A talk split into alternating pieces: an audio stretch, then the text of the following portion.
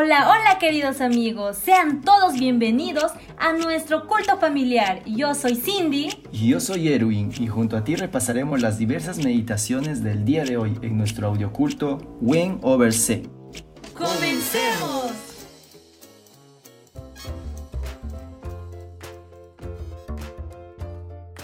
Hola amigos, buenos días. Hoy es sábado primero de agosto y es un día muy especial para poder realizar nuestro culto familiar.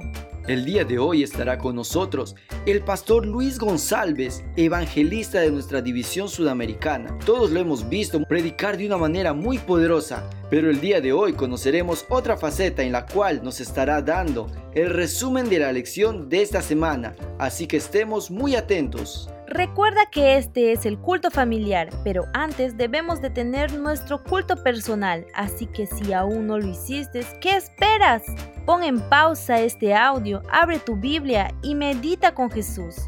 Ahora que ya estamos listos, traigamos los puntos más resaltantes y meditemos juntos.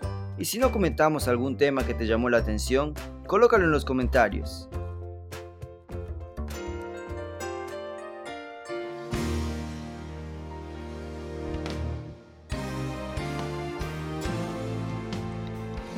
En el Reavivados por su palabra del día de hoy estudiamos el último capítulo del libro de los Proverbios. En este capítulo se nos muestran muchos consejos dados a Lemuel por parte de su madre. Todos hemos recibido consejos de nuestros padres en algún momento. Hay muchos que atesoramos en nuestro corazón hasta el día de hoy, pues hoy repasaremos aquellos consejos que Lemuel atesoraba en su corazón. Leamos el versículo 9. Abre tu boca, juzga con justicia y defiende la causa del pobre y del menesteroso. La madre busca que los caminos de su hijo siempre sean de rectitud, de justicia, y que sea solidario con los más necesitados. A partir del versículo 10 hasta el final del capítulo, la madre se preocupa por el hogar que pueda formar su hijo. Esta preocupación es y siempre será un pedido latente en nuestros padres, ellos quieren lo mejor para nosotros y por eso estarán siempre preocupados por la persona que elijamos para acompañarnos durante toda la vida. Si bien es cierto que en el texto se enfatiza la búsqueda de una esposa para su hijo, también aplica para las chicas que tienen que saber elegir a un esposo de características positivas para formar su hogar.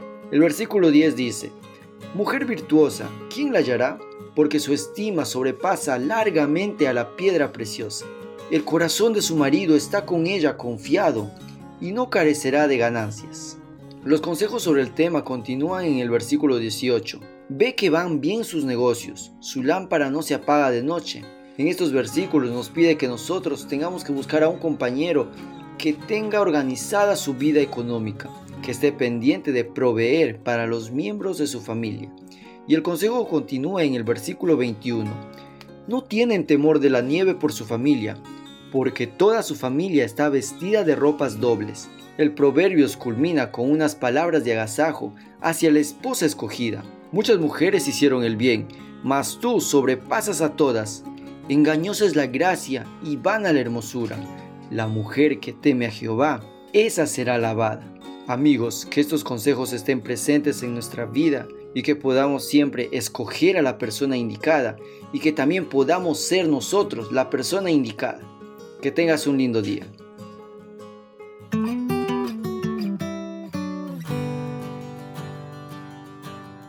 La matutina del día de hoy se titula Gengis Khan. El versículo se encuentra en Ezequiel 34:27 que dice, Los huertos y los campos de mi pueblo darán cosecha abundantes y todos vivirán seguros, una vez que yo rompa las cadenas de su esclavitud y los rescate de quienes los esclavizaron. Entonces ellos sabrán que yo soy el Señor. Temujin, el hijo del Khan de 13 años de edad, estaba siendo perseguido por los soldados Taihud, pero un día él estaba cansado y hambriento, y los soldados lograron capturarlo y le amarraron un yugo de madera muy pesada en los hombros, con un orificio en el cuello y en las muñecas. Una noche los Taihud celebraban una fiesta. Los soldados ebrios bailaban alrededor de la fogata. Habían dejado a Temujin solo con un guardia. Rápidamente el joven aprovechó esa oportunidad y golpeó al guardia y así logró escapar. Pero no fue fácil porque el yugo que llevaba en las espaldas pesaba mucho y eso hacía que él no pueda moverse rápido. Su corazón latía demasiado fuerte y se dirigió hacia el río y se escondió entre los juncos, procurando mantener la cabeza fuera del agua para poder respirar. Todos los soldados le estaban buscando, pero uno de los hombres lo vio, pero no lo delató. Alentado por este extraño acto de bondad, él empezó a seguir a los soldados, arriesgando su vida. Se fijó en la carpa del hombre que le ayudó y cuando todos dormían, se metió en ella. El niño le suplicó al soldado que le ayudara. El extraño partió el yugo y quemó los pedazos. El hombre le dijo, apresúrate y vete, que si te encuentran te van a matar y a mí también y Temujin pudo escapar. El niño que escapó aquella noche llegó a ser el gran Genghis Khan, el intrépido capitán que guió a los mongoles en su conquista de Asia en el siglo XIII. Querido amigo, ¿eres como Temujin, un cautivo en el campamento enemigo? ¿Acaso te ha puesto Satanás un yugo pesado alrededor del cuello? ¿Sabes?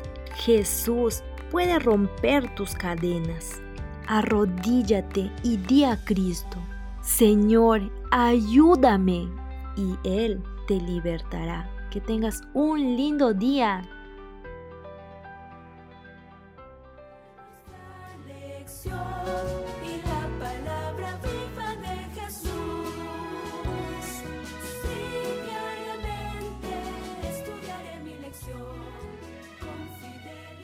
Bueno, mis amigos, es un placer estar aquí para este momento de análisis y recapitulación de ese tema tan importante de la escuela sabática. El tema es testificar con el poder del Espíritu Santo. Quería leer el texto de Lucas capítulo 4, versículo 18 y 19, que dice, El Espíritu del Señor está sobre mí, por cuanto me ungió para dar buenas nuevas a los pobres. Me envió a sanar a los quebrantados de corazón, a pregonar a los cautivos libertad y a los ciegos vista, dar libertad a los oprimidos y a predicar el año favorable del Señor. Bueno, aquí tenemos el principio básico de una testificación con el poder del Espíritu Santo. Este, tener el poder del Espíritu Santo es fundamental y es básico. O sea, nosotros no podemos salir por ahí para predicar o para testificar eh, del Evangelio antes estar a los pies del Señor y buscar el poder del Espíritu Santo de una manera sincera, verdadera y profunda. ¿Y cómo se hace esto? Se hace a través de la oración a través de la lectura y reflexión de la Biblia todos los días y también cuando nosotros confesamos nuestros pecados, errores al Señor y suplicamos su perdón y su misericordia.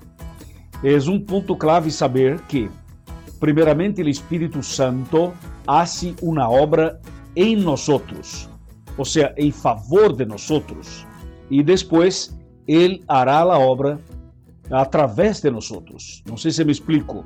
Primeiro, o Espírito Santo trabalha dentro de meu coração, em minha mente, em minha vida, em meu corpo, e depois que me cambia, que me transforma, que me, que me ajuda, então me fortalece, então eu salgo para testificar, e este poder do Espírito Santo me usará para levar o mensagem de salvação a outras pessoas. E aqui disse que Cristo, quando estuvo na sinagoga de Nazaré, abriu a Bíblia no livro de Isaías e leu o texto que disse: El Espírito del Senhor está sobre mim. Ou seja, o Espírito Santo viene sobre nós com dois propósitos básicos. Dos. O número um é para transformar nossa vida.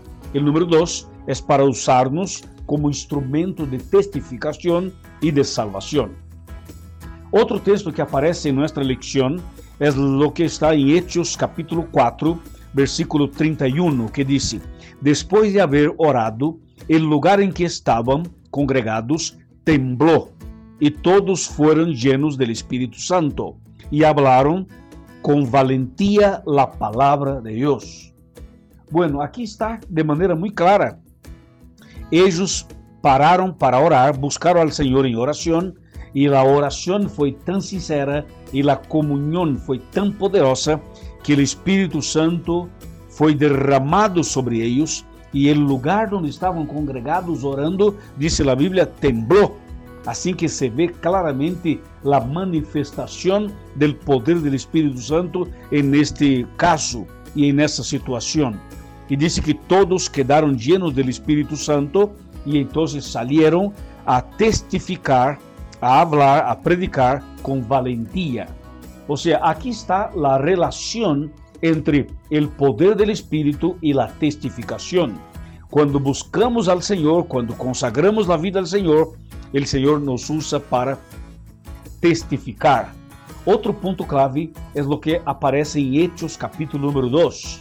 La iglesia primitiva buscó al Señor, oró al Señor con sus apóstoles, clamaron, suplicaron, consagraron al Señor y entonces el Señor derramó sobre ellos el poder del Espíritu Santo y en el Pentecostés pasó lo que pasó. Una predicación de Pedro llevó al bautismo aproximadamente 3 mil personas. O sea, todo esto es esta relación que hay entre la testificación y el poder del Espíritu Santo é um ponto clave. Outro ponto interessante que encontramos neste, en nesta leção é do que está em Hechos capítulo 7, versículo 55, que mostra-nos Esteban orando ao Senhor, consagrando sua vida ao Senhor e testificando. Ou seja, estava passando por uma perseguição, estava passando por uma situação de morte, pero antes eh, testificou através de uma oração, através do poder do Espírito Santo. Y su testificación, su, su ejemplo, tocó al corazón de, de este Saulo. Y después Saulo se convirtió y pasó a ser un siervo fiel de nuestro querido Padre. Así que encontramos en esta lección Jesús y la promesa del Espíritu Santo sobre cada uno. En Juan capítulo 15, versículos 26, 27 y también capítulo 16, versículo número 8. Encontramos uma igreja llena del poder do Espírito Santo, testificando com sabedoria e com valentia. Hechos 2:41. E encontramos o Espírito Santo usando seus servos para testificar através do exemplo de Esteban. E também encontramos la relación que hay entre el Espíritu Santo y la palabra de Dios. O sea, nosotros buscamos al poder de Dios y entonces tomamos la Biblia y salimos con la Biblia para predicar y para testificar. Y finalmente, el poder del Espíritu Santo transformador. Ese poder es transformador. Él transforma a uno, transforma al hombre, transforma al siervo de Dios e utiliza a este servo para alcançar outras pessoas.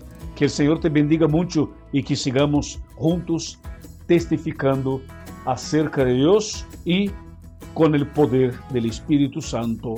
Amém.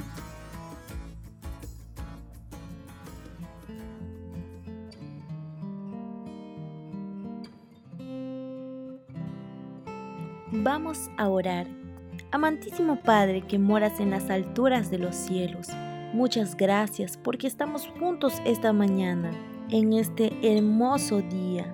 Ilumina nuestras vidas para poder poner en práctica estos mensajes que tuvimos durante este día. Gracias querido Padre porque hemos sentido tu presencia y tu bendición Ayúdanos a ser testimonio vivo de tu amor y predicar tu palabra a todo el mundo. Gracias por todo, amado Padre. Quédate con nosotros por amor a Jesús. Amén. Querido amigo, que tengas un lindo lunes. Chao.